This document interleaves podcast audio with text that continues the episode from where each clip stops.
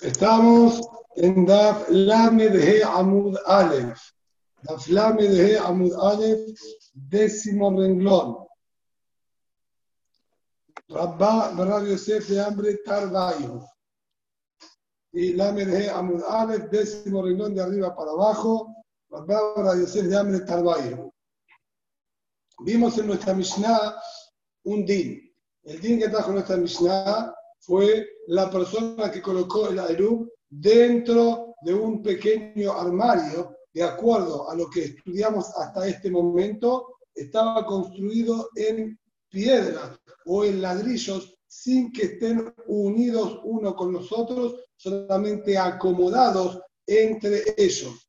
Sobre eso la Gemara explicó que la discusión que había entre Tanakama y Bieliezer en nuestra Mishnah era la siguiente. De acuerdo a Tanakama, que la Gemara lo se llegó a identificar como Meir, dijo que el motivo era porque estaba permitido en Yom Tov, así era puntualmente nuestra Mishnah, estaba permitido en Yom Tov desarmar esta construcción de ladrillos que no, está, no están unidos entre ellos, lectores Yom Tov por Simchat de Yom Tov, por lo tanto se llama que él tiene acceso a el que estaba dentro de él. De acuerdo al Eliezer, estaba prohibido desarmar esta construcción y eso le inhabilitaba que tenga también acceso al Erub. De todas maneras, la Gemara dijo al margen que esto iba también a estar dependiendo un poco en qué lugar se le había extraviado las llaves que le abrían la puerta para poder llegar al Erub de encontrarse fuera de la ciudad, ahí estaba prohibido para todos. Encontrarla dentro de la ciudad, ahí también teníamos posibilidad de permitirlo, incluso en Shabbat, ya que si vamos como en Bishimon, uno podría ir pasándolo de un techo a un patio y llegar hasta el lugar del Eru, incluso también con la llave. Esto era la primera explicación que le dio la Gemara a nuestra Mishnah. Ahora vamos a ver una segunda explicación. Rabba y Yosef de Hambre Tarbay. Rabba y Yosef, ambos dieron una explicación distinta a la, a la Mishnah. Ajá, Bemigdal Shel Askinan. Acá estamos hablando en un armario de madera que tiene dimensiones de más de Arbaim Sea. Es grande, bien, tiene como dijimos un amá por un amá por tres amos de altura, por lo menos quitándole también las consideraciones de un keli, de un utensilio o recipiente sí, común, ya por sus dimensiones, puede ser tratado como ¿sí? otro, también vamos a decir, eh, otro objeto, o mejor dicho, como un ojo en una pequeña casa, y ahí es donde quizás se encuentra el punto acá de la discusión. De Morsabar, Kelihu, Ben Binyan Bekelim, Ben Setirab Bekelim, Tanakama de nuestra Mishnah, que dijo de haber colocado el Erub dentro de este gran armario y cerrarlo con llave y haber perdido las llaves. Entonces, nosotros decimos que igualmente sigue siendo Erub. ¿Por qué motivo? Tanakama va a decir, a pesar de las dimensiones que esto tiene, no deja de ser un Keli, un objeto.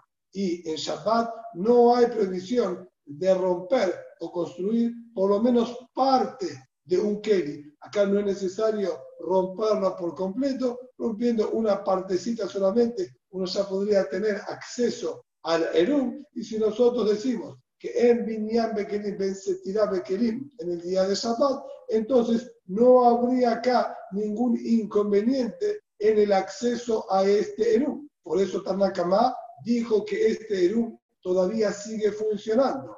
Morzabar o. En cambio, el bien el que lo prohibió, él considera que esto ya tiene din de oje, es decir, tiene din de una pequeña edificación o construcción, estaría prohibido romper siquiera una parte para poder llegar al Elú, pasando por el sur de la Torah. Por lo tanto, no está permitido el acceso al Elú y automáticamente al no tener acceso al Erum, no es válido. Así es como Rabbi y Rabbi Yosef explicaron la discusión de nuestra Mishnah. Hubo de Aparentemente, esta nueva interpretación que Rabbi y Rabbi Yosef están dando a nuestra Mishnah, la encontramos ya anteriormente en una Mishnah en Taharot, con respecto a Tum'a y el Masejet Zabim. Para entender bien lo que quiere decir acá esta Mishnah, vamos a decir una pequeña introducción solamente. Nosotros sabemos que comúnmente la manera en la que una persona puede contagiar Tum'a, es decir, el hombre es la fuente de Tum'a, él es el Tamé, sea Zab, Metzorah, Zabá, Ba'ikeri, etc. Normalmente por contacto, él contagia la Tum'a al objeto que le está tocando. Sin embargo, con respecto al Zab, puntualmente, la Torah nos enseñó que él tiene manera de contagiar Tum'a incluso sin tocar por movimiento. Si él mueve un objeto, incluso que no lo toque directamente, por ejemplo, si hubiese guantes en la mano o con una madera, con un palo de madera, mueve algún objeto. Si bien no hubo contacto alguno entre el cuerpo mismo del Zab y el objeto, de todas maneras, al moverlo por su fuerza, también recibe tum'a. Se llama tum'at si Heset, por movimiento. Dice sobre esto la Mishnah Masejet Zabim, Ditnan, Ikish Agabeshe va Umigdal. El hombre golpeó sobre un armario, un cofre, un baúl. Temeim, los impurificó. ¿Sí? Porque al golpearlos, los movió, los hizo avanzar un poco por el golpe, a pesar de que él no tuvo contacto, o sea que tenía, como dijimos, un guante en la mano o los golpeó con un palo, de todas maneras, como por el golpe este los movió y los adelantó, entonces se transmitió la tum'a. Por su parte, el dicen que va a estar Tahor. Y ahí es donde viene nuestro análisis. ¿En qué radica esta discusión? ¿Por qué? De acuerdo a Tanakama está también, Irbina Jamia Shimon dicen que está Taor. Mai, ¿cómo es la discusión? Leal de Hakamiflegue, ¿acaso no están discutiendo justamente en este punto? Morsabar, Kelly, Morsabar, o aparentemente. Tanakama que lo impurificó, al ser que se trata acá de armarios, baúles de dimensiones grandes, considera que estos igualmente son un Kelly, son un objeto, y como cualquier objeto va a recibir Tum'a de parte del Zab por movimiento. En cambio, así sería la primera impresión, los consideran una construcción. Construcción no recibe Tum'a. Por lo tanto, ellos dicen que está Tahor. Entonces vemos que discutieron acá aparentemente en el mismo concepto. Si un objeto de dimensiones grandes deja de tener los dinim de objeto y pasa a ser considerado como una pequeña construcción.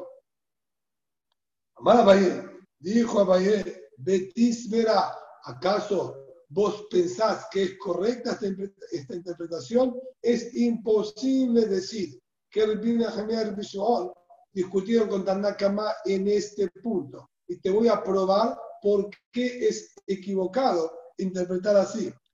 Tanya, tenemos escrito en la Tosefta, Ojen de Nisat Tamé, Kelly de Enisat, Tahor, de tratarse incluso de un Ojen, una pequeña tienda construida ¿sí? a modo de tienda, 100%, no un armario, una pequeña tienda, una carpa, bien, que se arma y se desarma. Y no estaba bien ¿sí? amarrada a las paredes, ¿sí? a los troncos o al piso, ¿sí? con las estacas fuertemente. El zap tironea de un lado y corre toda la carpa, incluso sin tocarla, como dijimos, teniendo un guante en la mano, está también. Esto es lo que dice acá, Ogen, era una carpa y la movió Tame igualmente recibe Tum'a.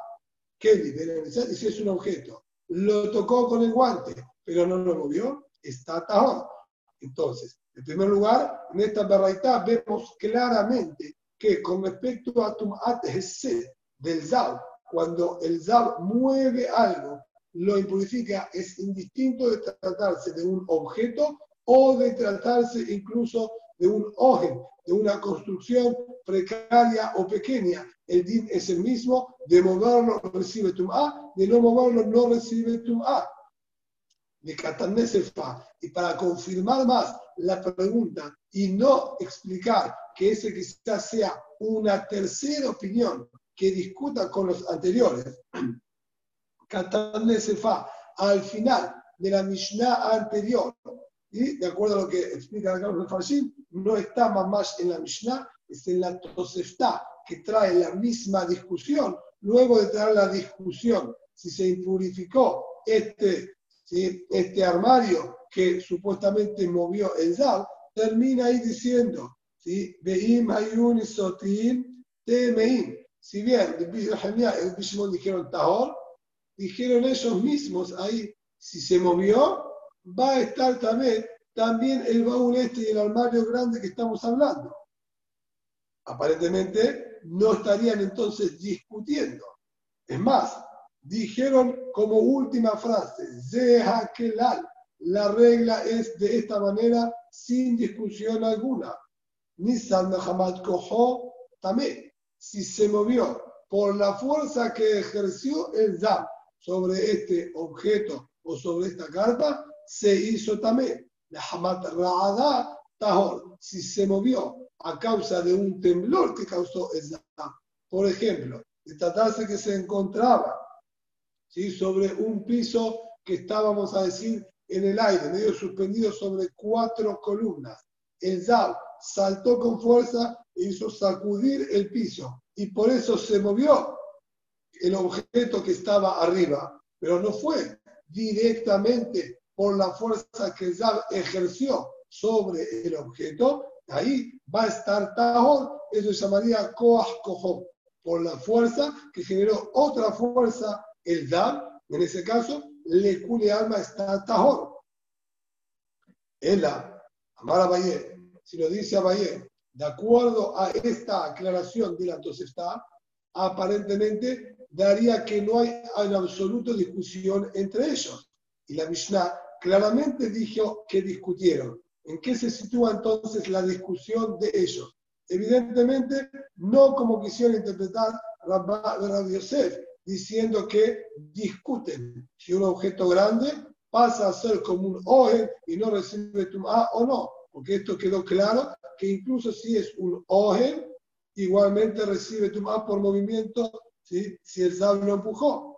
Ella, amar a si lo dice a Baye, de Kuli Alma, ese Muhammad Koho también. Están todos de acuerdo, no hay discusión al respecto. Si se movió por la fuerza directa del Dam, va a estar también, sea objeto, sea armario grande, sea un ojen, igualmente recibe tu le cule alma.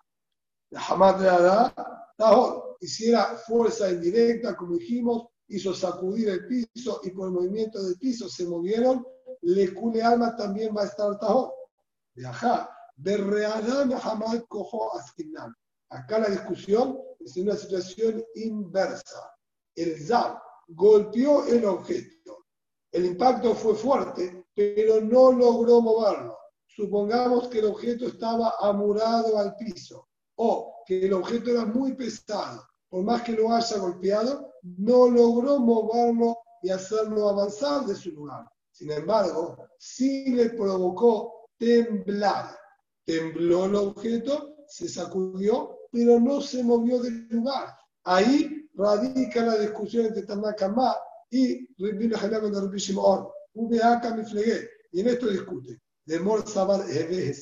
Tanakama considera que el temblar de un objeto, por más que no se movió de su lugar, se considera haberlo movido, bien? Es un punto interesante para analizar, porque en relación, en el lugar donde él estaba, no se movió, sigue estando ubicado en el mismo espacio donde estaba ubicado. Sin embargo, sí tuvo movimiento en el mismo lugar que se encontró. Nakama dice que eso le llama movimiento y se va a impurificar. Como Sabat, la EDS, En cambio, el Bishmon consideran que eso no es movimiento y por lo tanto no se impurificó. Quiere decir que es una discusión completamente al margen y distinta a la que explicaron Rabbi Rabesef en nuestra Mishnah. Nuestra Mishnah efectivamente puede ser que discutan si es un objeto o no es un objeto por las dimensiones que tiene y por lo tanto si estaría permitido destruirlo o no. Pero decir que es la misma discusión que hay allí con respecto al Zal, evidentemente esto es imposible. Siendo así, de acuerdo a esta última lectura que nosotros le damos a la Mishama Zabim, que no discuten en este punto, dice la Gemara, podemos nosotros dar una nueva interpretación a nuestra Mishnah. Es decir, claramente para todos estos Tanaim no cambiaría el din de ser grande o pequeño, es la misma halajá. ¿En qué entonces sí estarían discutiendo en nuestra Mishnah si el Eruv es válido o no es válido? Un matnetim, Mokmina, nuestra Mishnah, entonces, ¿cómo la explicamos de acuerdo a esto? Si no discuten en este detalle. Amayer Barabá de hambre Tarbayo. Los dos explicaron de la siguiente manera. De Manul estaba cerrado el armario este de madera con un candado de Katir de Matama. El candado este lo que cerraba era, vamos a decir, una soga. Una soga era la que aseguraba ¿también? el armario este que esté cerrado y para que no se pueda abrir, la soga estaba cerrada también con un candado que la aseguraba. Entonces, ¿qué pasa? La discusión sería con respecto a otro punto muy distinto a todo lo analizado hasta este momento. El de Matarás, que la estaba atado con una soga. esa le Lo que necesitamos ahora a falta de las llaves que se perdieron, es un cuchillo. Con un cuchillo perfectamente se podría cortar esta soga que evidentemente era gruesa y no era posible cortarla con la mano. Tanda kama sabala kerbiosi de amar, kola kelim nitalim beshabbat, juz mi meser agadol de yater shel maharisha. Fíjense cómo la Gemara se va para otro rumbo completamente distinto. Aymara dice lo siguiente, Tanakama, que considera que está permitido y es válido este Eru, es porque él sostiene como el sí, que Shabbat nos enseñó con respecto a Mukse, todos los objetos están permitidos moverlos y utilizarlos en Shabbat, a excepción de aquel, si vamos a decir, Meser un serrucho grande y también una estaca específica que utilizaban para el arado, el arado, que eran objetos muy caros y costosos y la gente solía hacer mucho hincapié en no darle ningún otro uso, esos van a ser los únicos objetos que son muxe en Shabbat. Todos los demás no serían muxe. Por lo tanto, tomar el cuchillo y cortar con el cuchillo la soga no implica ninguna prohibición. No hay muxe a tomar el cuchillo y cortar la soga tampoco estaría prohibido. El bien Eliezer Sabarla, que el genial. En cambio, por su parte, el bien Eliezer, que prohibió y dijo que no hay manera de acceder al Elú, es porque sostiene como el bien genial de amar a Filut Talet, a Filut Tarbat, en Talib, en la lectura que incluso una ropa, incluso una pala, cosas de uso común y de uso permitido, no se lo puede mover y utilizar el Shabbat, sino solo para su uso exclusivo, ya que la finalidad del cuchillo no es cortar sogas, sino básicamente cortar comida, tendríamos entonces acá problema de muxé al tomar el cuchillo. La manera que yo estoy explicando es acorde a lo que dice el Tosafot, no estoy siendo fiel ahora con la explicación de Rashi, que tiene ciertos inconvenientes en su explicación. Ya pregunta a Tosafot contra Rashi, el Biakiba Iger, el Rashash, todos analizan bastante las palabras de Rashi, por eso estoy tomando ahora la explicación del Tosafot, que dice que acá no hay Isur en cortar la soga, todo el problema acá se radica netamente en el Muxé y acá estaría entonces discutiendo si está permitido entonces tomar este objeto Muxé para poder cortar la soga o no poder. Más sostiene que está permitido, por eso dice que no hay acá ningún problema. En cambio, el Eliezer sostiene que acá tenemos problemas de Muxé y no tenemos entonces manera de poder llegar hasta el Eru. Evidentemente, esto no sería acorde a Rebbi, que Rebbi enseñó que Isur de Rabbanal sí está permitido en Bien Shemashot liderar mitzvah. Ya que aquí el Isur aparentemente que hay es solamente Isur de Muxé, que es un Isur de Rabbanal, no un Isur de la Torah. También este es un punto que hay bastante lo que debatir y analizar en los Mefarsim con respecto a este último detalle. Muy bien, vamos a avanzar con otra Mishnah más. Matnitin, Nitgalgel El hombre había colocado en Shabbat el Eru, la comida como corresponde, Shiur correspondiente, en lugar que corresponde, evitó todos los problemas, no estaba dentro de un armario, lo puso en el Rabbin, él quiso adquirir evitar en el Rabbin, la, la comida con su correspondiente, todo en regla, en tiempo y forma como corresponde. Sin embargo, el hombre este tuvo un pequeño percance. Este paquetito con la comida que puso giró, ¿está bien? Y quedó fuera del tejún. ¿Qué quiere decir quedó fuera del tejún? El hombre tenía su casa en este lugar, vamos a imaginar, y desde su casa él tiene 2000 amot. Ahora bien, el hombre necesitaba llegar hasta este lado y tenía interés de llegar a este lugar. Desde su casa hasta este lugar había más de 2.000 amot, lo que no le permitía llegar hasta ese lugar en Shabbat. Colocando un en el medio, entonces nosotros consideramos que el hombre está viviendo en este lugar del medio. Tiene 2.000 amot, ¿sí? menos de 2.000 amot hasta su casa y menos de 2.000 amot hasta ¿sí? su meta, el lugar donde él quiere llegar. Entonces, así como funciona el Eru, y estaría permitido. O sea, que él vive acá, puede perfectamente volver a su casa que está a menos de 2.000 amot y puede también llegar a este nuevo lugar. También vamos a suponer que era un Metacneset para poder hacer final en aquel lugar. Ahora bien, el Eru, para que pueda llegar al Metacneset, tenía que colocarlo justo al final de los 2000 amot desde su casa. Estaba con los metros contados. Colocó el Eru al final, casi de los 2000 amot, como corresponde, y por algún percance que hubo, esto giró, había una pequeña pendiente, no lo apoyó bien, giró y quedó afuera de los 2000 amot. Entonces, ahora, tenemos un inconveniente acá muy serio. ¿Por qué? Desde su casa no hay manera de llegar al Eru.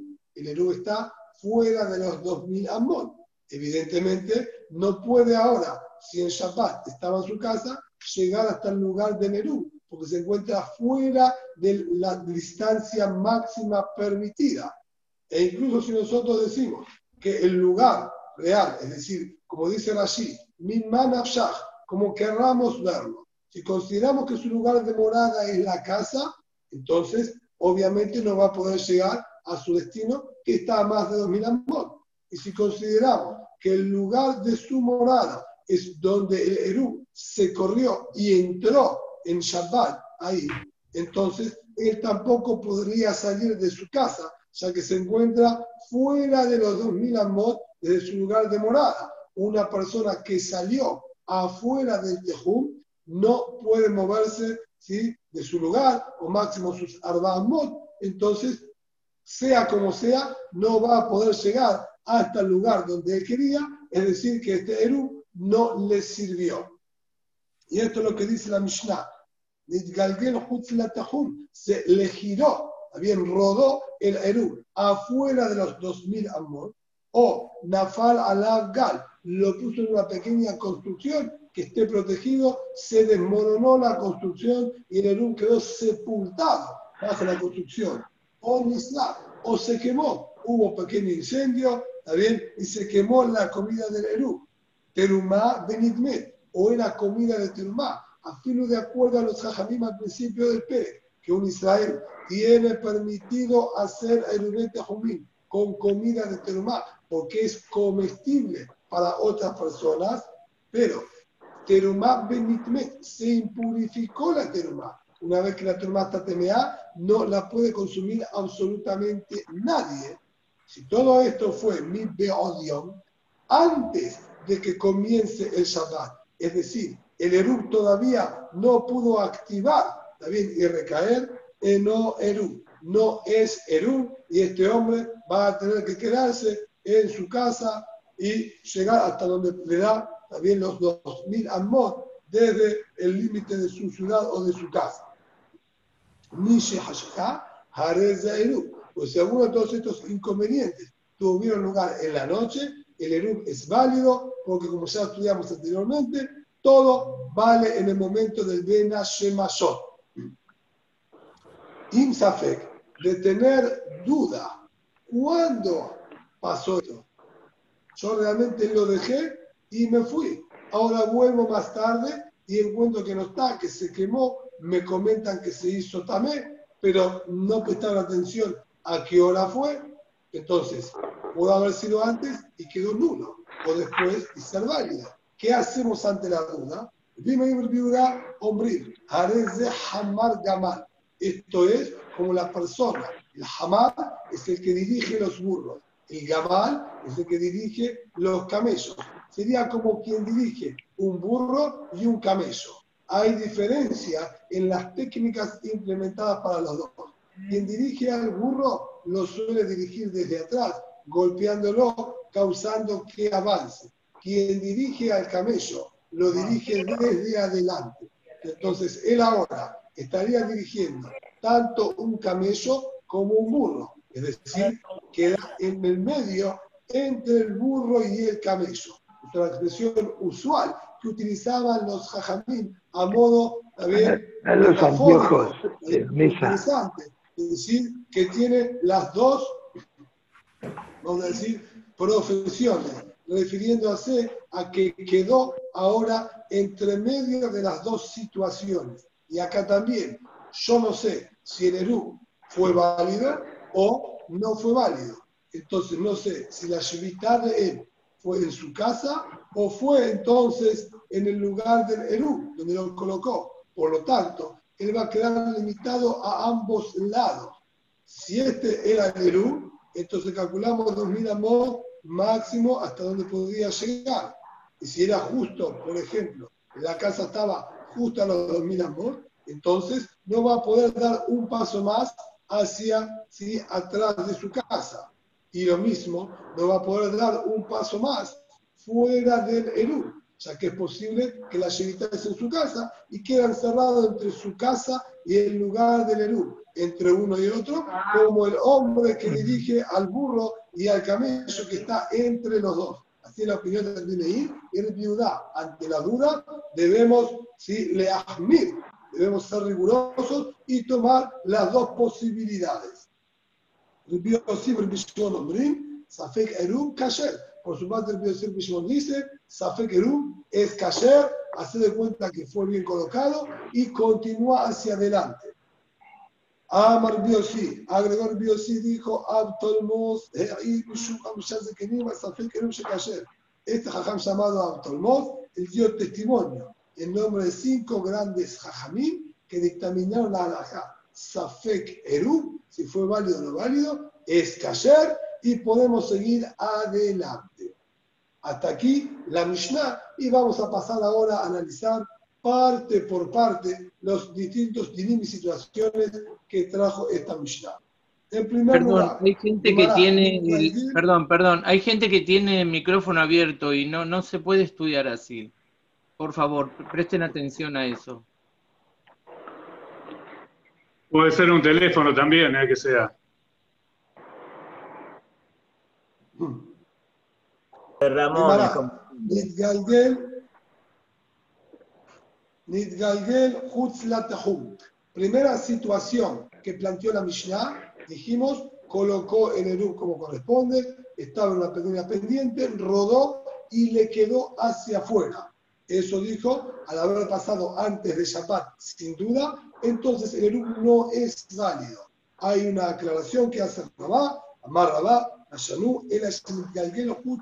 Amor. Esto es siempre y cuando que se corrió y rodó más de Arba de donde estaba en su lugar original.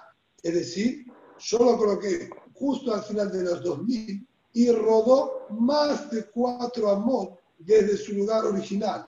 Abaltó, gritó Arba Amot. Si yo lo había colocado justo al final y giró dos Amot.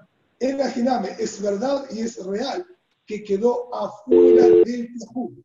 Pero esto no sería ningún inconveniente. ¿Por qué? Anoté el Hugo y esto Amot, como estudiamos anteriormente, que fue este mismo Rabá, que Rabá lo dijo acá y la Gemara anteriormente lo utilizó. Cuando una persona coloca en el No ha introducido ningún número. Vuelve a introducir su ID de la reunión seguido de numeral.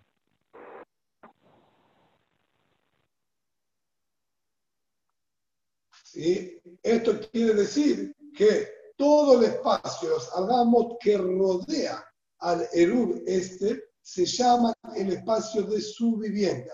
Y el DIN es que si una persona, imaginemos nosotros la situación anterior, esta era su casa, y ya está fuera de la ciudad. Su casa estaba fuera de la ciudad, ¿bien? Y él vivía en, los, en las afueras de la ciudad. Él quiere ahora llegar, supongamos, hasta la ciudad. Había al final de los 2000 amot otra vivienda, que esa vivienda estaba más cercana a la ciudad. Estaba, por ejemplo, a 100 amot de la ciudad. Todo lo que esté distanciado de la ciudad, más de 71 amot, no se llama parte de la ciudad. Entonces, esa vivienda tampoco era parte de la ciudad, pero él quería colocar el Eru en esa vivienda y de esta manera, él tiene 2.000 amot más y puede llegar y acceder a la ciudad. Ahora bien, esa casa era enorme. Tenía, vamos a suponer, 100 amot de largo. Si tenía 100 amot de largo y él colocó el Eru en la primer puntita, si la ciudad se encuentra acá, esta es la casa él colocó el Eru acá, que es justo al final de los 2.000 amot desde su vivienda. Su vivienda 1995 amor, justo empieza la casa. Coloca el Erub en la puerta de la casa. El Erub este, al ser que está colocado en una casa, se considera que toda la casa entera es su lugar del Erub. Por lo tanto, ganaría acá los 100 amos de largo que tiene la casa. Que todos esos 100 amos de la casa se consideran el lugar de su Erub y tiene 2.000 amot más desde el final de la casa. Esa situación la podemos entender perfectamente, ya que toda la casa es el mismo ambiente donde él adquiere Shemitah. Rabá dice, incluso cuando no hay una construcción, lugar donde yo coloqué el todos los Arbamot que lo rodean se llaman mi lugar de vivienda. Por lo tanto, incluso si se corrió dos Amot y quedó fuera de los 2000 amot. Esto se sigue llamando que Nerú está en el mismo lugar, ya que incluso cuando estaba colocado dentro de los 2000 amot, esos dos amot fuera del Tejum eran parte de la misma casita del Eru. Por lo tanto, en ese caso todavía el Eru va a ser válido porque se llama que no se movió del lugar.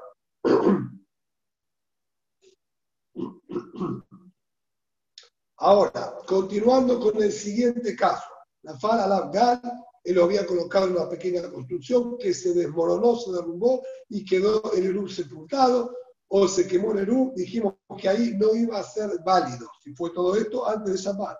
Casa de Nosotros entendemos que si bien se derrumbó y cayeron escombros sobre el Eru, él perfectamente con la mano podía agarrarlo, movía una que otra piedra y lo agarraba y era suficiente.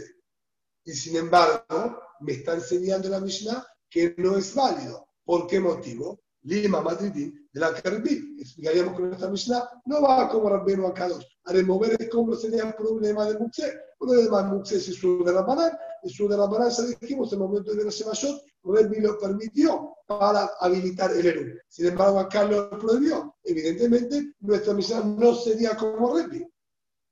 Se llamará Amar, Kol, Damar, Shum, Shum, segundo la Shemashot. Ya Rebbi nos enseñó, de ahí que Rebbi ya nos enseñó que todo lo que es sur de la banana, en la Shemashot estaba permitido para el Eru. Y se llamará no es así. Filutema que Rebbi, nuestra Mishnah es compatible con Rebbi perfectamente. Y acá, la cerija de Baemara Berhatzina. Esto quedó terriblemente sepultado debajo de los escombros y se necesita acá realmente trabajo, sacar las cosas con palas, picos, romper cosas para poder llegar. Esto ya es melajá de la Torah.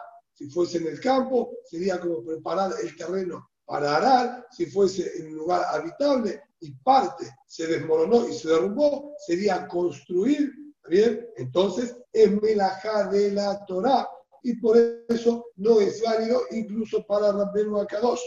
Utrige. Era necesario aclarar estas distintas situaciones. Aparentemente no hay hindús. Si hay Jesús de la Torah, evidentemente el Eru no va a ser válido. ¿Para qué tuvo que darme estas situaciones y ejemplos? era necesario. Si hubiese dicho solamente la situación en la que rodó el Eru y quedó afuera, es un delita gabé. Voy a decir sencillamente porque el hombre no tiene el Eru. El Eru lo perdió, se fue. No está en absoluto donde debiera estar. Por eso es que no es válido. Pero cuando se derrumbó, que el Eru quedó en el mismo lugar donde él lo colocó. Yo puedo decir, lo coloqué en aquel lugar, sigue estando en ese mismo lugar, que siga funcionando, a pesar de que yo no puedo llegar a él. ¿Quién dijo que eso sería un inconveniente cuando está en el mismo lugar que yo lo coloqué y cuando lo coloqué lo había colocado correctamente? A eso viene a aclararlo, si no dice, no señor. Igualmente, estaría prohibido por más que se mantiene en el mismo lugar. Aval, la fala de Ima Leveru, hubiésemos dicho que funciona como el U, y nos aclaró, tampoco ahí va a ser válido. Y está la fala Gal. Entonces, traeme este último caso, que incluso que se mantiene en su lugar, no es válido, Kol Shiken cuando rodó y se fue de su lugar, que no va a ser válido. ¿Para qué tener que dar las dos situaciones? Dice también sobre esto, y está la fala Gal, un de Si hubiese traído solamente cuando se derrumbó, hubiésemos dicho, ya que el Eru quedó fuera del alcance de la vista de la persona y visualmente no está más este Eru. Por eso digo que quedó invalidado. Aban, Nidgalgué. Pero en el caso en el que rodó, yo todavía tengo contacto visual y más aún, no solamente tengo contacto visual, sino Zimnin de. Es posible Supongamos que no había una pendiente porque hubiese sido ahí más complicado. Estaba colocado en un lugar llano, pero el viento fuerte lo corrió hacia un costado. No puso cosas muy pesadas, puso algo sencillo con el shiur mínimo y estaba dentro de un canasto y el canasto sí fue arrastrado por el viento. Es posible, si Zimnen de Atezika un maitele, puede ser que venga el viento y lo vuelva a traer al mismo lugar. Ahora no está cubierto y protegido del viento. Entonces, Ulay ahí no se llama como que estuviese perdido el Eru, y de Eru, quizás sería el Eru, te dije, y la Mishnah se cubrió y te trajo las distintas situaciones para que entiendas de cualquier manera, ahora en la práctica, me fijo cómo estoy ya ahora en este momento, en este momento no tengo acceso, no tengo alcance, no es válido. O Nisraf y Terumab agregó dos situaciones más a la Mishnah. Si se quemó o si era Terumab y se purificó. La Malí, ¿para qué necesito estos dos ejemplos más? Tan Israel, nos dijo, si se quemó, no por algo puntual del din nuestro que no va a ser válido. Eso sería sencillo, que de quemarse antes de comenzar el Shabbat no va a ser válido. No hay manera que vuelva a resurgir, no está más en el mundo, se calcinó, no hay lugar a permitirlo.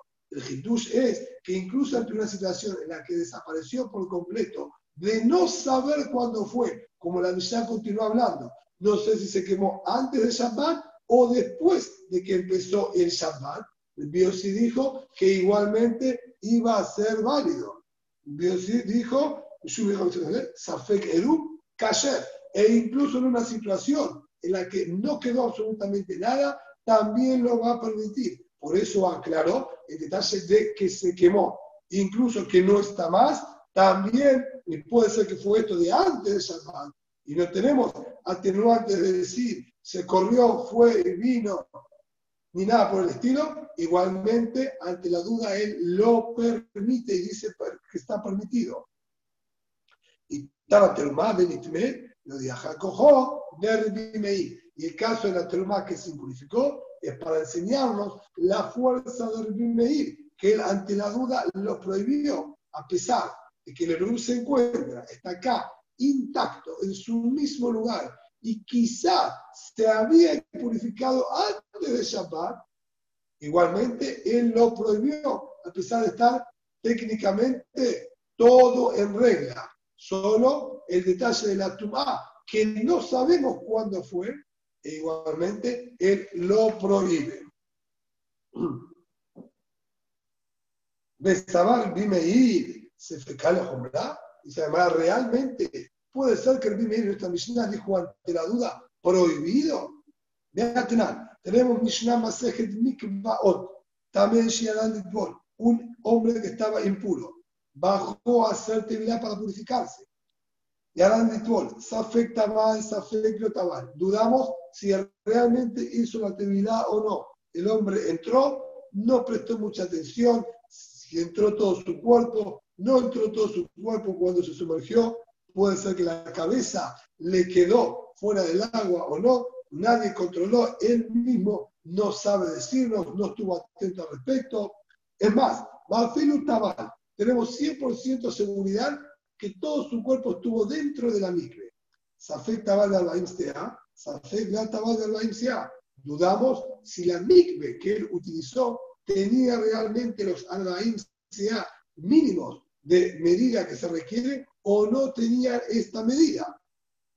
Por lo tanto, es posible que por más que todo su cuerpo estuvo dentro, no se haya purificado. Vejen, o situación similar. Teníamos acá dos mikvah. Beajat yesh barbaim u beajat en barbaim Una, sabemos fehacientemente que tenía el shiur y la otra también claramente que no tenía el shiur el hombre fue a una de estas dos mikvaot, y no sabe cuál de las dos. Él indicaron dónde estaban las mikvaot. Fue, hizo Tevilá. Cuando volvió, dijo, ya está, ya fui a Tevilá, ya está, se terminó. ¿A dónde fuiste? Sí, fui a tal lugar. Pero ahí hay dos. Sí, hay dos. Uh, no, pero mira, hay una que está permitida y otra no está habilitada. ¿Cuál fuiste? Ahora que usted no presta atención. Entré ahí, yo qué sé, no sé, no, no no, no, no, no estuve atento. A que primero ahí fui y me metí, no sé. Entonces no sabemos si hizo Tevilá en la que tiene Shiur o no tiene Shiur. En todos esos casos se fecó tamé. Al hombre lo seguimos caratulando y tildando de tamé y también para lo que él toque, etcétera, vamos a irle a jumbrar. Vame de la morir. Cuando decimos esto, Betum'a Hamurá, cuando la tum'a que el hombre tenía era la tum'a de la Torah, era Zal, era Metzorah, Baal, Keri, ¿sí? había tocado a un muerto, todo lo que sea tum'a de la Torah es Lejumra. Aval, Betum'a Kalá, entonces son tum'ot livianas, es decir, tum'ot decretadas por los que gon, a saber, Sheachar o Hanim Temeim, comió comida temea. La persona que come comida temea, de la Torah no hay tum'a. Ninguna comida puede ser abatum'a. Y el hombre solo recibe contagio de la Torah de un abatum'a. Sin embargo, Jajamim Gazru, dentro de las 18 Gezerot que habían hecho cuando se reunieron en la famosa Aliyah de Hananiah Hezguía Bengalón, decretaron que el que come comida temea se va a impurificar, como vimos anteriormente, es un shiur especial, si es hatzip un cuarto de pan, sí que serían dos betzim o una betza y media, que Rashi y Rambam, se impurificaría también su cuerpo mide rabbanal. Lo mismo si Shatam Temeim, si bebió bebidas Temeim, toda la toma que él tiene es de rabbanal. Otro ejemplo más, la persona que se sumergió en agua que estaba estancada, es decir, no agua de manantial, agua que recolectaron y colocaron, por ejemplo, en una pileta, en una bañadera, Jajamín decretaron que sumergir la mayoría de su cabeza y su cuerpo dentro de estas aguas se impurifiquen, ¿sí? porque la gente luego de la migbe solía bañarse en estas aguas, la gente creía que el agua de la bañera era la que lo hacía tahor, no la migbe, entonces decretaron que se impurifique. También tu manal o se la flúa los shove al rubó, se los salugim maim shuvim, lo mismo que haya vertido sobre su cuerpo tres lugim de agua con baldes, también Jajamín decretaron que se impurifique. Entonces, estas situaciones, que toda su tum'a era pura y exclusivamente de Rambanal, le exigimos que también tenga que hacerse taor e ir a la migbe. Ahí nosotros decimos, Viarán bajó a hacer terminar, Safek Tabal, Safek Tabal, dudamos si se sumergió correctamente o no, o quedó parte de su cuerpo afuera. A tabal, incluso si se sumergió correctamente todo su cuerpo.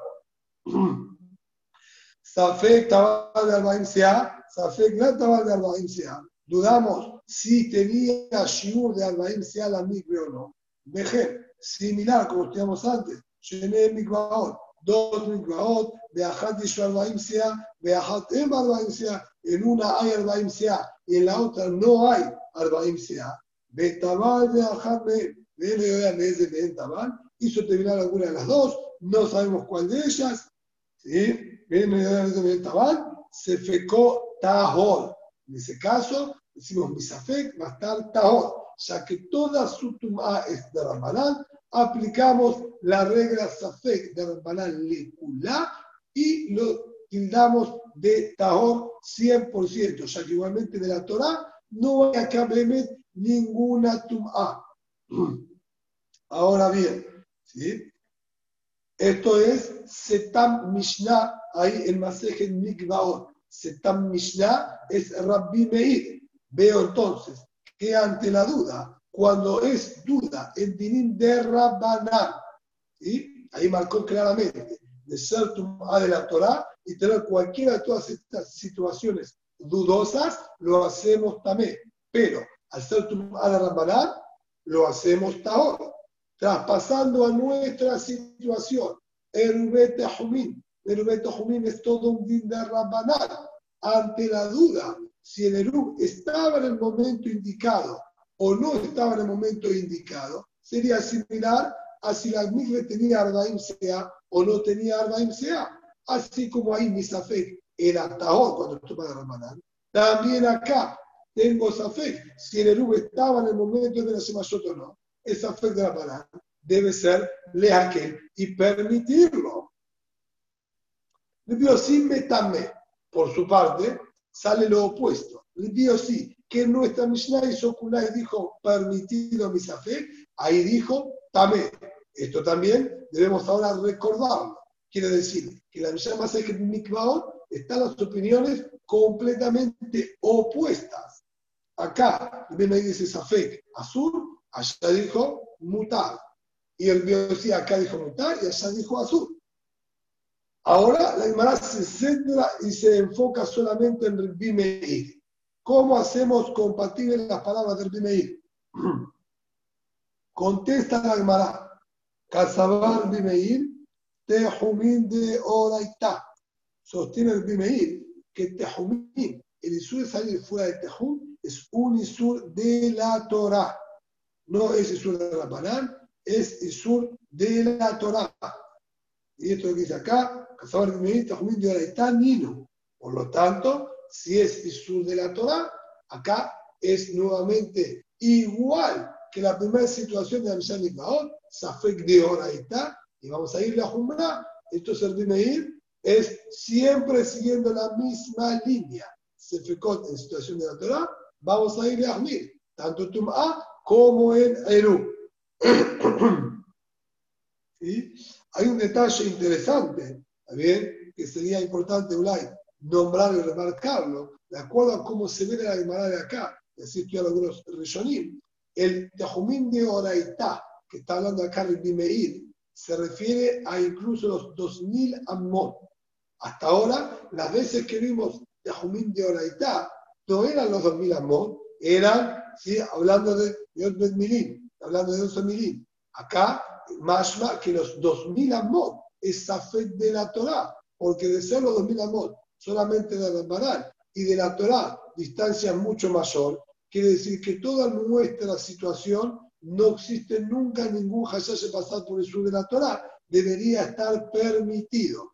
Acá la Gemara nos enseña que de acuerdo al Bimeir, los 2000 amot de Tehum Shabbat serían de la Torah, así como estudia Mefurash el Smag, también el Rosh también, y otros Mefarshim más. Pregunta la Gemara de Sabar Bimeir, Tehumim de Oraita, el Bimeir realmente sostiene que Tehumim es el sur de la Torah, Beatena, tenemos Mishnah más adelante que nos enseña. בעזו אמר בידוסטאי, בר עיניי משום רבי מאיר, שאמרתי שמקדמים בהרים. Vamos a estudiar más adelante cómo se calculaban estos 2000 amot. No podía uno tomar sus propias mediciones como a él le parece. La Gemara dice, la Mishnah la analiza más adelante, que se necesita puntualmente una soga de un material exclusivo de 50 amot de largo, cómo se debe colocar, se va midiendo de las 50 mod, cosa que no sea muy larga y forme una panza, ¿sí? Eh, digamos, disminuyendo de la medida real, ni tampoco es un material que se estira, etcétera, etcétera. Vamos a centrarnos ahora en nuestro detalle que queremos ver acá. Ahí figura que cuando él utiliza esta soga de 50 amor, va haciendo evidentemente ya distintos tramos, de haber alguna pequeña montañita en el medio, ¿cómo hacemos el cálculo? Si yo voy a subir por la ladera de la montaña, evidentemente el tejún de Shabbat le va a quedar más corto, suponiendo que aquí termina la ciudad. Yo tengo los 2000 amot, llegarían hasta acá. Pero si yo tengo una montaña, voy a tener que disminuir, porque contando hacia arriba y luego hacia la bajada, y los 2000 amot terminarían antes. ¿Cómo debemos calcularlo? Ahí nos enseña la Mishnah que yo voy a calcular en línea recta en el piso. Es decir, yo calculo como si fuese todo llano. Pero dice además que esto depende. Si desde el comienzo de esta pequeña montañita hasta el final, no se está hablando de grandes montañas, evidentemente, hay 50 mot o menos, es decir, podría quedar toda la superficie, ¿sí? o mejor dicho, toda la base de esta pequeña montanita dentro de los 50 mod, entonces la considero como si no estuviese y calculo todo perfectamente llano. Pero de tener una dimensión mayor en su base 50 mod, entonces ahí no voy a poder utilizar este sistema. Y ahí se aplica otro ¿sí? cálculo que dice acá la Gemara, ¿sí? este, la Mishnah, más adelante, calculamos así. Si él no puede, vamos a decir, absorber toda la montaña dentro de este espacio, más toda Mar Bidostai, Marinai, y Shubri de Meir, Número de Meir, llamándose Mecandelín Beharim. Yo escuché que nosotros como que perforaríamos ¿sí? la montaña. Es decir, no voy a tomar en cálculo toda la subida y la bajada, utilizamos un sistema que vamos a ver más adelante, ¿sí? que se va ganando ¿sí? un poquitito ¿sí? lo que es similar a la altura de un ser humano por cada cuatro amos. No viene ahora al caso ¿sí? para no distraernos del tema. Sin embargo, lo que la Gemara quiere rescatar de esto es el din que nos interesa acá. Si nosotros realmente consideramos que el salir fuera de los 2000 amot es un din de la Torah, Mime ¿acaso podemos nosotros utilizar un sistema que nos dé ventajas y, vamos a decir, ampliemos y hagamos más largo el shiur, como dijimos, ganar la altura de una persona cada cuatro amor? Acá estás jugando con el sur de la Torah. ¿De dónde sacaste medir de esta manera, ganando todo este espacio? Cuando es un sur de la Torah, de Amarón, como la Búa, en Mekanderí. Ahora nos enseñó la Búa que no se utiliza este tipo de medición. La Miklat, no en Ir Miklat. El din es que los Miklat protegen, como es sabido, a aquella persona que mató sin querer, se refugia en estas ciudades que la Torah destinó para este fin, y no es solamente en la ciudad propiamente dicha, también el tejú de alrededor de la ciudad sirve para protección. ¿Cómo calculo los 2.000 amot del tejum del Ir Miklat? Los calculo completamente lineal. Y de haber la montaña esta, la misma situación, no utilizamos esta ventaja de ganar la altura de una persona para que esté protegido. Porque ahí no podemos aplicar ningún tipo de medición o decir con conveniencia. Esto es din de la Torah. Lo mismo lo ve a Arufá. Cuando había que tener una Arufá y debemos medir cuál era la ciudad más cercana, si había una montaña de por medio, no utilizamos tampoco ese sistema de medición. Ni Peneshe en Torah, ya que esos son de la Torah, la medición de la Torah debe ser real, sin ningún tipo también de ventaja o sistema ventajoso. Como entonces acá, si vos decís que de acuerdo a Meir, de Jumimes de la Torah, utilizamos el nombre de Rabbi Meir, ese sistema de medición, llama la Kashia. Una cosa es un pensamiento propio y otro es el de su maestro. Rabbi sostiene que es de la Torah y estaría prohibido y no se aplica ese sistema de medición. Ahí no fue Rabbi quien dijo esto, lo dijo en nombre de su Rab, Daikanemé de Katane, y podemos ser meticulosos en las palabras que utilizó, que dijo ahí, Basó a Vido Salva Yenai, Mishum Rabbi Meir, dijo el Vido Salva Yenai en nombre de Rabbi que Rabbi Meir dijo, Shamati, me Baharim.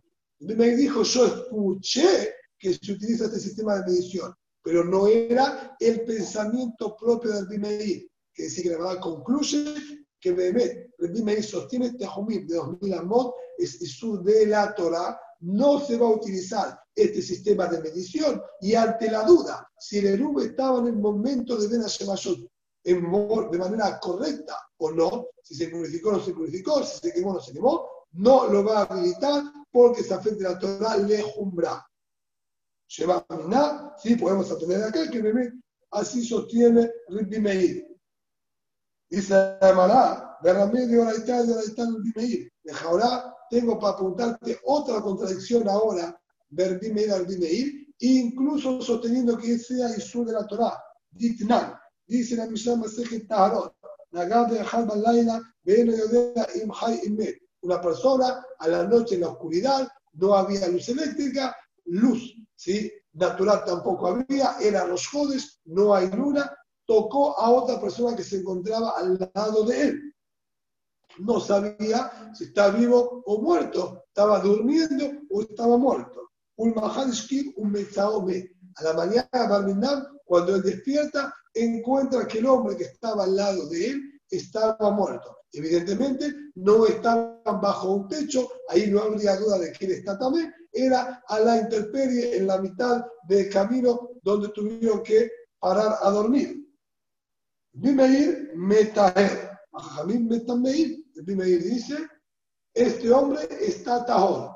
Yo supongo que cuando lo tocó en la noche, el hombre estaba, estaba vivo y dormido, como lo conocíamos hasta ese momento que estaba vivo. En cambio, Jajamín dijeron, lo hacemos también. Shekola Temeot, que ¿sí? Todas las situaciones de Tumay nos regimos de acuerdo al momento actual cuando yo veo qué es lo que pasó. Yo acá, cuando me fijo qué es la situación, veo que el hombre este estaba muerto. Yo lo veo que estaba muerto, digo que así estaba y por lo tanto quien lo tocó está impuro también. Entonces, la clara se, se tira a cada contradicción que hay del Bimeir al Bimeir en esa situación de Safek, de la Torah.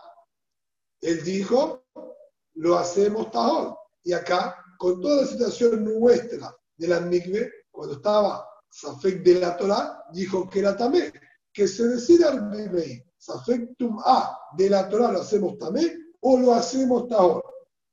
Amar Birbiá, dijo el Birbiá, Mishnatenu, que se haya ale Sheret Kol Ben.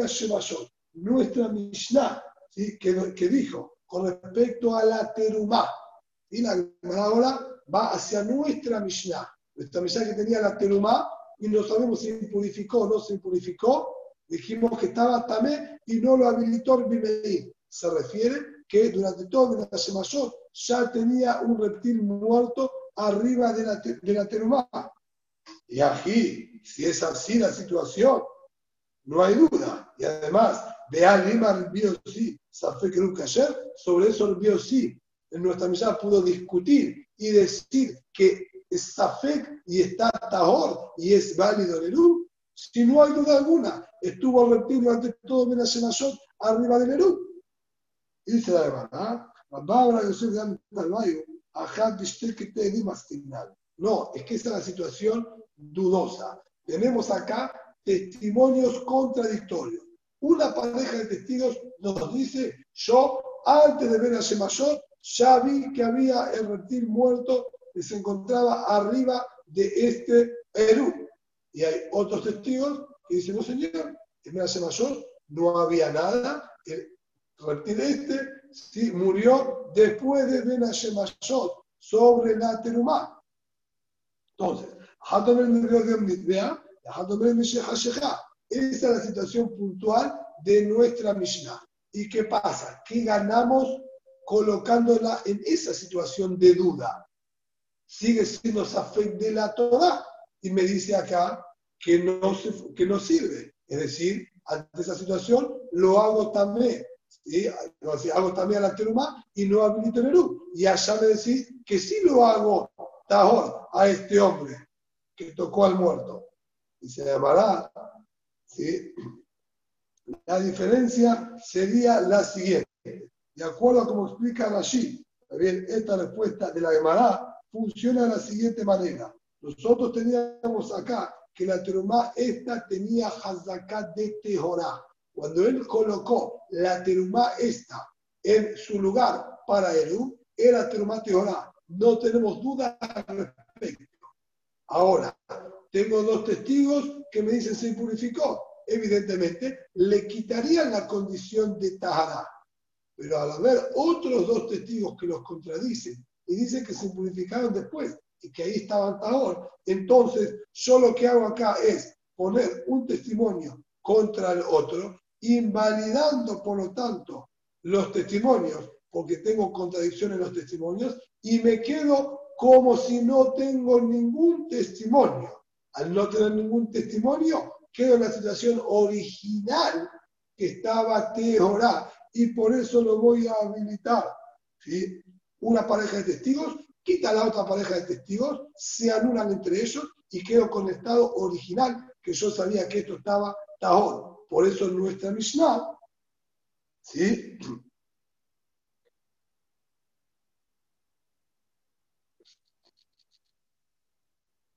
Perdón, estoy explicando la, otra opinión. Es un error lo que dije, es un error lo que dije, ¿sí? De acuerdo a Rabbi Meir, al ser que había una pareja de testigos que dijo que se impurificó, la pareja de testigos quita la hazaká, anula la hazaká. Yo la consideraba tahor. Cuando vino la pareja de testigos que dijo que se impurificó, desapareció la Hazaká por el testimonio de estos testigos.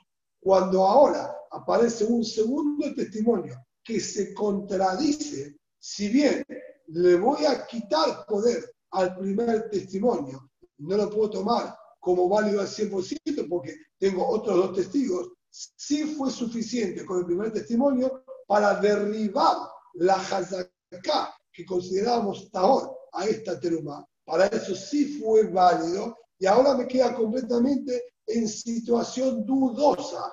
Al quedar completamente en situación dudosa, mi fe tengo que impurificarla y decir, por lo tanto, que el Erum no es válido.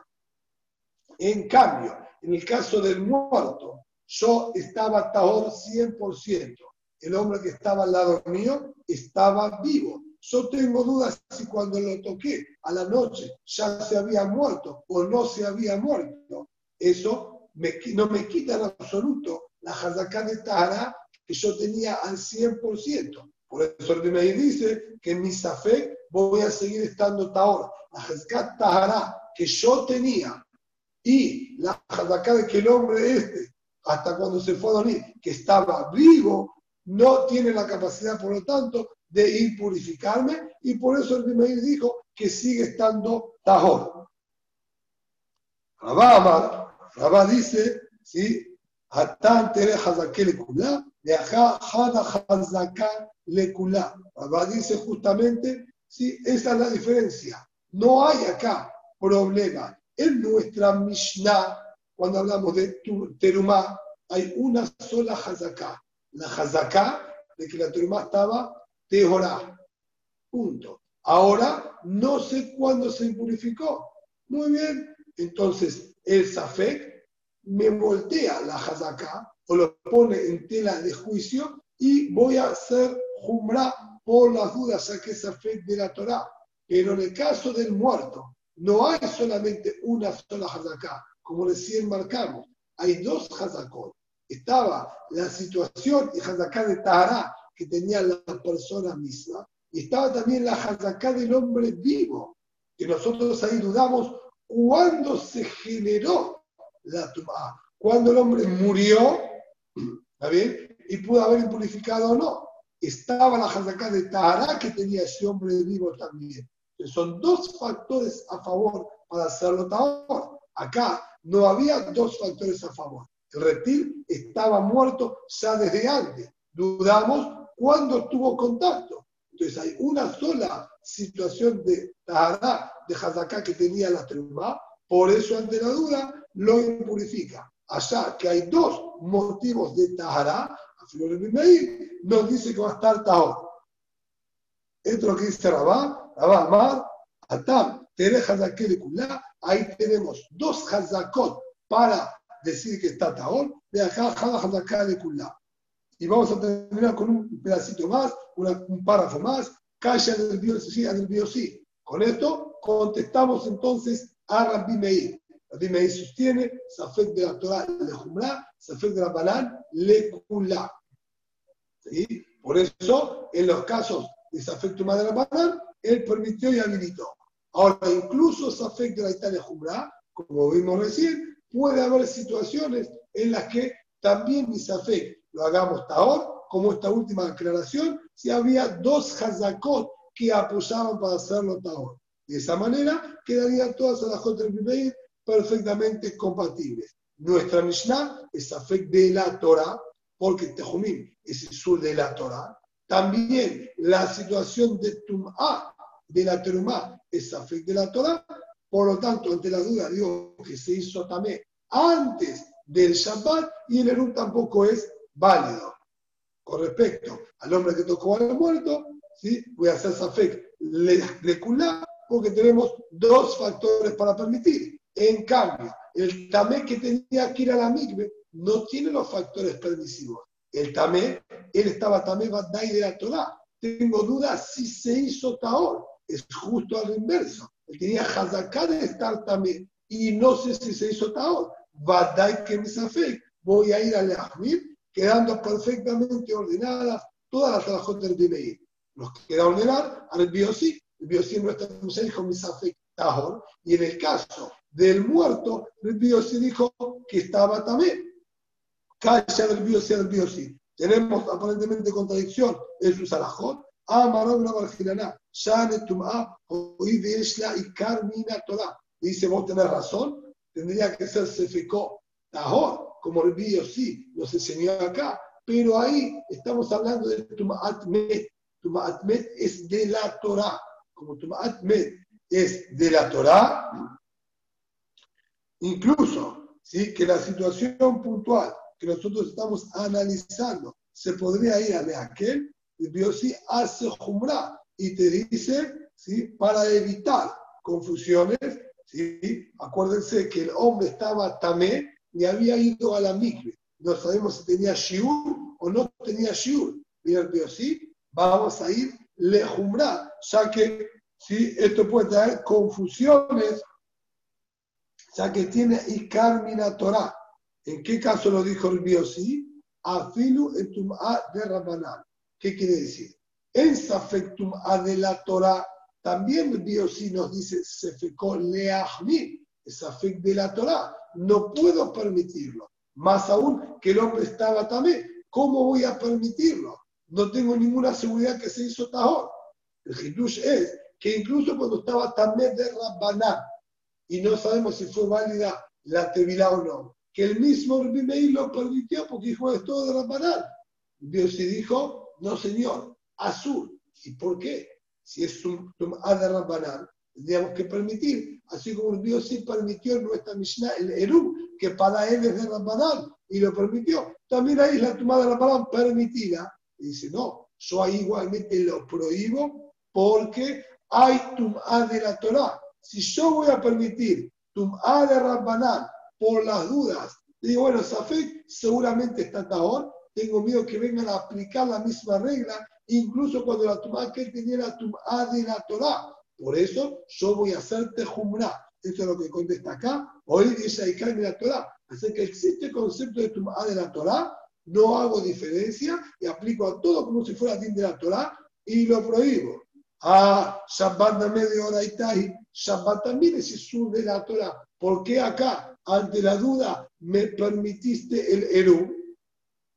Casabar Biosí, de Jumín de Rabaná. Biosí sostiene que el Isur de Tajumín es de Rabaná. Si el Isur de Tajumín es de Rabaná, entonces no tengo lo que Ligzor, porque nunca va a llegar a Isur de la Torah. Por eso, ante la duda, él también lo permite de a idea de Rabbe. Y yo te puedo contestar que incluso que nuestra Mishnah es de la Torah, él también podría permitirlo. Y una cosa lo que sostiene él, y otra cosa es lo que sostiene su Rab. El Karamé de Katané, Amar Biosi, dijo también nuestra Mishnah, Altolmos se ha su comisión de Kenir, se safek un kasher. Altolmos dio testimonio en nombre de Kenir, que se fecó esta hora. Eso lo dijo Abdolmos en nombre de los de. Pero él mismo, sí, podemos decir que él sostiene que va a ser Tame. ¿sí? Mejor dicho, se fecó, va a estar azul, ¿sí? porque él también Gezerá, porque también en Shabbat hay Isurim de la Torah, y él también va a ser Umbra. Shema Mina. Rabba Amar, Atama y Metama del Biosí, Hamed también rescató, Veima lo tabal. Esta respuesta vamos a dejarla de para mañana, ¿sí? porque va relacionado con lo de después. Vamos a ¿sí? terminar el Shiur por hoy hasta acá.